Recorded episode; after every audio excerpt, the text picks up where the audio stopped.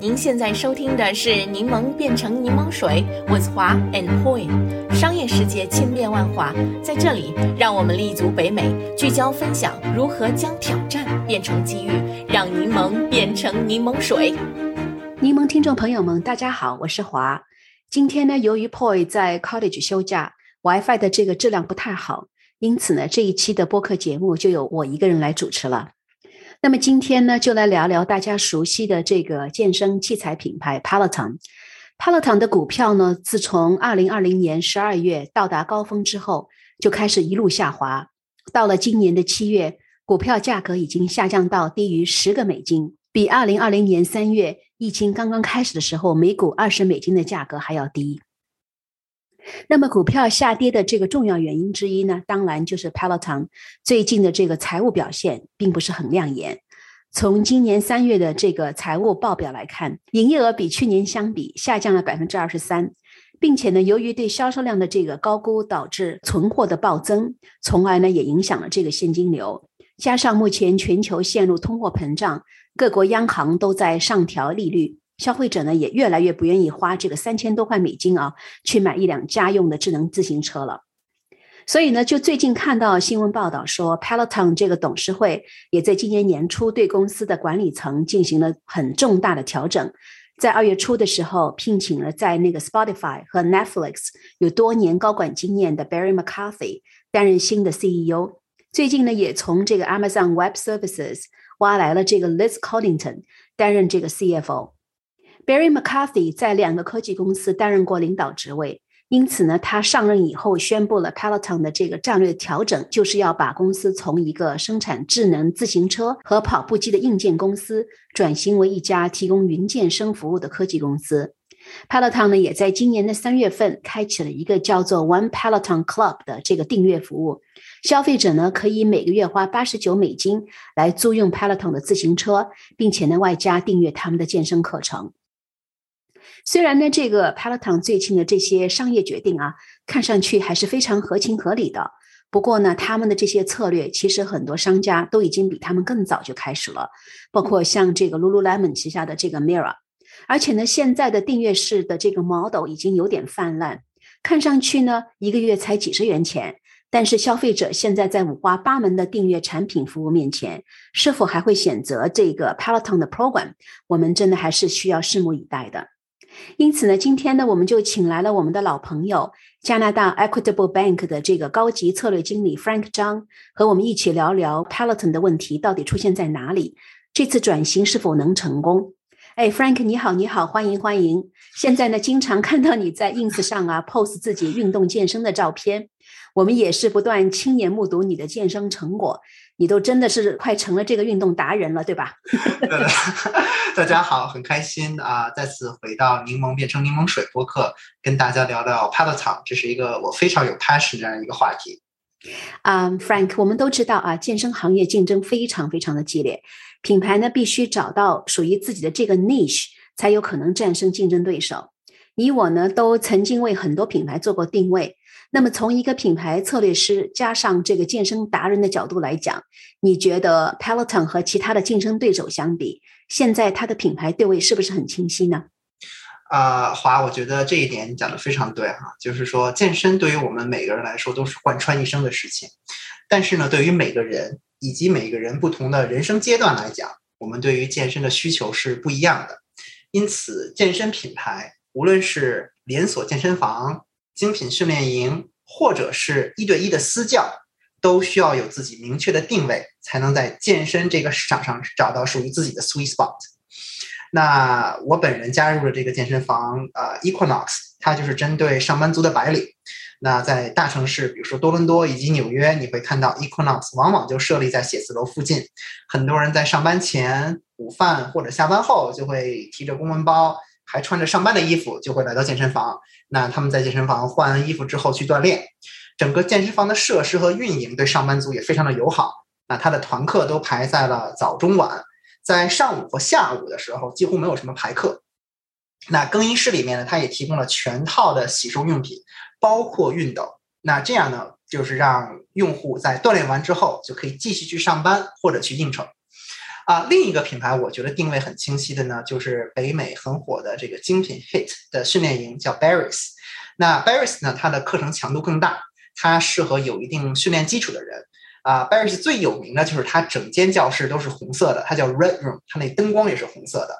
所以呢，在教室里面镜子也非常的多，它会有很多的 tagline，让你提醒你课前或课后去拍照打卡。所以很多人呢去 Barry's 就是跟朋友一起去。我是觉得 Peloton 呢，它有点就是 to be everything for everyone。啊，在疫情高峰的时候，它还可以定位是一个为大家提供在家云锻炼的一个平台。但是随着疫情逐渐的减缓，越来越多的人们开始再次回归健身房，大家为什么还要继续在家云锻炼呢？因为好不容易可以出家门了嘛。这里我想到一个例子，就是我之前在 Rogers 一个同事，他在二零二零年疫情刚开始的时候买了一台 Peloton 健身车，自从他的这个健身房重新开放之后，他就再也没有使用过了。他也不再每个月花几十块钱去订阅这个 One Peloton 的课程，他现在呢就是跟疫情前一样，开始每周定期的上这个线下的瑜伽课。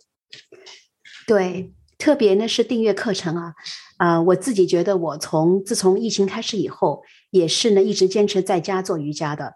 但是呢，其实我都是用的 YouTube 上的 video，我觉得效果也非常好，而且呢是免费的。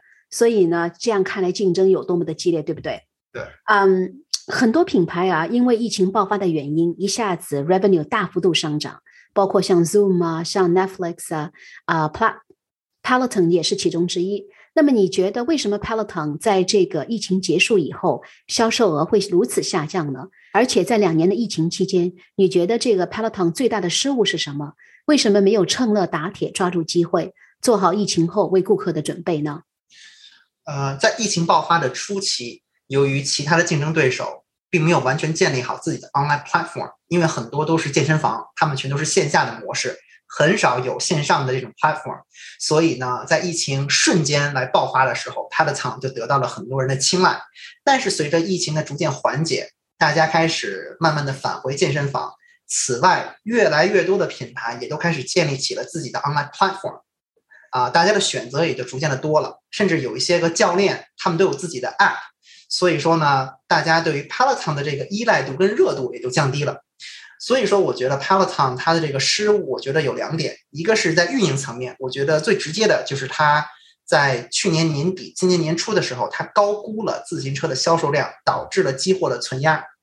第二一个呢，就是在战略的层面，它低估了疫情后，或者是随着疫情逐渐减缓，大家对于返回实体健身房的渴望，它并没有及时调整自己的战略。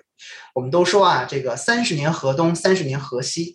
很多行业，包括旅游业啊、健身行业，它经历了 COVID-19 的寒冬，现在呢是迎来了报复性的消费潮。那在另一方面，一些在疫情期间一枝独秀的行业也开始逐渐的萎缩。因此啊，作为一个企业的 CEO，无论在任何时候，大环境好或不好，都要居安思危，并且随时根据市场的状态来调整自己的战略。对，说的非常有意思。就像我们刚才所说的，现在的这个订阅式的这个 model 真的是铺天盖地了。包括我本人呢，单单是 streaming services 我就订阅了大概十多个，现在呢正在准备退出几个。那么你觉得这个 One Peloton Club 应该如何找到自己的成长机会，让大家心甘情愿的来花费这个每个月八十九美元的这个月费呢？是啊，这个订阅模式看似是一个非常轻松的模式啊，用户每个月花一个看似不是很高的价格，一般这个一般呢会用五到十年，但是维护这个关系其实需要花很大成本的，而且你需要有不断新的内容。如果 Peloton 想要去增长 One Peloton Club，我觉得它首先要做到的就是要改变消费者对这个品牌的认知。目前，多数的消费者对于 Peloton 的认知，它是一家生产自行车以及提供 Spin Class 的公司。但是，大家可以想一想，在现实生活中，有多少人通过只上 Spin Class 来进行运动呢？而且，这些人他在疫情期间，如果他真的是一个 Spin Class 的一个疯狂爱好者，他可能已经购买了 Peloton 的自行车。所以，这个 addressable market 对于 Peloton 来讲是越来越小的。他需要去 redefine 自己所在的 industry 或者所在的 category。我们来看一下市面上其他的竞品，包括了 Equinox 的旗下的这个线上平台，它叫 Equinox Plus，它就涵盖了很多不同种的这个运动课程，包括了力量训练，包括了瑜伽，包括了普拉提以及 spin class 等等。所以，如果想要吸引更多的用户群体，就必须要改变消费者对 Peloton 这一品牌的认知，不能仅仅局限于 spin class 这单一的运动。对，你说的很对啊！我最近也购买了一个啊网上的 app，也是专门做很多，就是说增加你力量型啊、瑜伽啊那样的一个 app，里面的 program 大概有几百个，但是年费才三百多美元，所以我觉得是非常非常的合算啊！如果看看是八十九美元一个月的话，那真的是要他要提供一个非常不一样的一个产品跟一个体验，那我可能才会去花费这个每月八十九美元的这个月费，是吧？对的。啊，那么 Frank 从效果来看啊，教练在 in person 的这个课程能够更直接的纠正动作，教练在 online 课程只能通过这个屏幕讲出命令。那么 Peloton 应该如何通过 online model 为他们的这个用户建立一个很好的体验呢？对，这个用户体验真的非常的重要啊，因为健身它不仅仅是锻炼我们的身体，它同时也在营建营造一个社区。啊，那市面上做的比较成功的 gym 或者 boutique boot camp，比如说 Barry's，比如说 F forty five 等等，大家去这些地方，除了上课之外，他还可以跟一起上课的人成为这个生活中的好朋友。那如果你经常上他们的课，教练能够认出你，会给你一些特别的关注。这些其实是在在线的课堂上很能感受到的。在在线的课堂上呢，教练可以对着屏幕喊你的名字，为你加油，让你骑得更快一些，但是很难帮你纠正动作，因为。直接的在 in person 的课程里面直接过去纠正动作，比在线口头说要来的更直接一些。我亲身的例子就是，我当时我在 Equinox 一个课，一个教练直接过来纠正我的 plank，他就说我要就是我要 tuck my belly，我要我要吸气，我要腹部用力。这个口头说很难说的很直接，但是呢，教练突然间把我的身体这样一动一下，OK，我就 get 到了。所以呢，在线的课程来讲的话呢，纠正动作是很困难的。小班可能还有一些可能啊，但是三十多个人的课程是很困难的。我个人认为呢，其实帕拉堂最大的优势，它呢就是不仅仅是一个健身的公司，它其实更是一家科技公司。那如果说帕拉堂它能够利用客户的数据，根据客户的身体情况。为客户定制化一个属于自己的课程，无论是七天、十天或者二十天，那这样的话呢，就可以利用自己在数据方面的优势，提供一个独特的用户体验。你每个人都有一个独独特的这样的一个课表，而且这个课表呢是根据一个非常精密、非常复杂的一个算法而得到的。因为如果你要在线下的健身房获得这种服务呢，你只能通过一对一的模式，所以呢，价格肯定是比八十九美金每个月要贵的。啊，很多时候呢，大家都是自己根据看着课表来给自己排课。还有一个呢，我觉得 Peloton 可以做的呢，就是通过人工智能为每位客户提供一个 virtual assistant，时刻提醒用户自己的进步，给客户提醒一下，哎，你该上课了，或者是哎，我看了最近你上了很多 spin class，有没有考虑过你上一节 strength class 等等这样的这种个性化的服务？但是呢，是以科技的形式来传递出来的。嗯，这个转型成功科技公司的这个想法，我觉得挺有意思的。刚才你讲的这个例子，我觉得应该是啊，对他们来说很有借鉴作用的。嗯，那么 Frank 啊，刚才已经提到了，你既是一位健身爱好者，又是一位很有经验的 strategist。那么，你可以为 Peloton 的这个转型提供一些其他的想法吗？你觉得 Peloton 还有重新翻身的机会吗？肯定是可以有的。啊，我是觉得 Peloton 可以认真考虑一下 strategic partnership，跟一些个 boutique 的健身房啊、高端酒店合作。把自家的产品放在里面，让消费者不需要买或者租自行车就可以体验课程，来降低这个消费的门槛。给大家举一个例子哈，这个 Equinox，我真的很喜欢 Equinox。Equinox 在每家纽约的门店里面都至少有两台 Soul Cycle 的自行车。那 Soul Cycle 呢是 Equinox 旗下的 Spin Class 的品牌。那 Equinox 的用户呢就可以在这个 Gym 里面免费的使用，并且上 Soul Cycle 的课程。如果他体验后喜欢的话，那这个客户就会去 Soul Cycle Studio 里面去花钱上课。其次呢，我一直是觉得 Connected Fitness 可以跟 Connected Health，就是云健康做结合。比如说，呃，想到 Apple，Apple 旗下有自己的这个健身品牌叫 Apple Fitness。那当然也有传言了，说 Apple 在年初有打算收购 Peloton 的这个计划。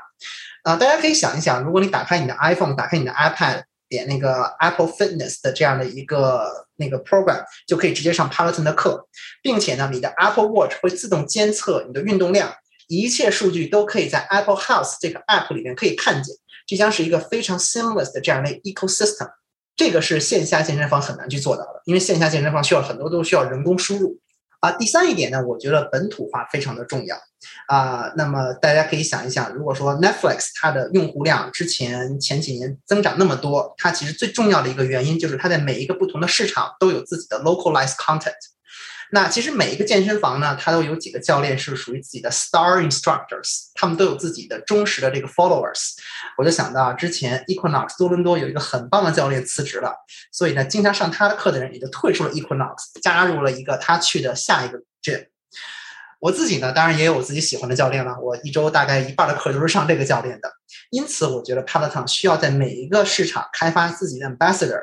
啊，这点呢可以向 Lululemon 学习，利用这些 ambassador 进行社区的建设。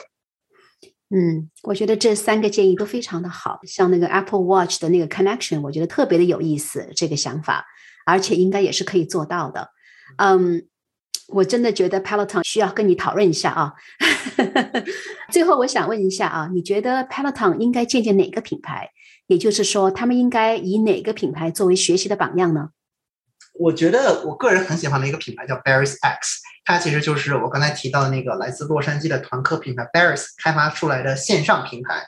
它收费不贵，每个月只有三十九点九九美金，但是你可以无限量的上 live 的课程，而且里面有很多 on demand 的视频。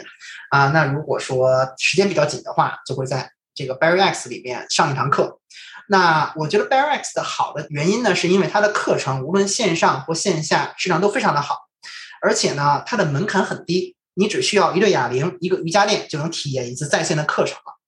而且 Barry X 里边的教练都是来自于 Barry's 所有线下门店的，所以呢，你在家里面就能体会到来自北美各个城市教练的不同风格。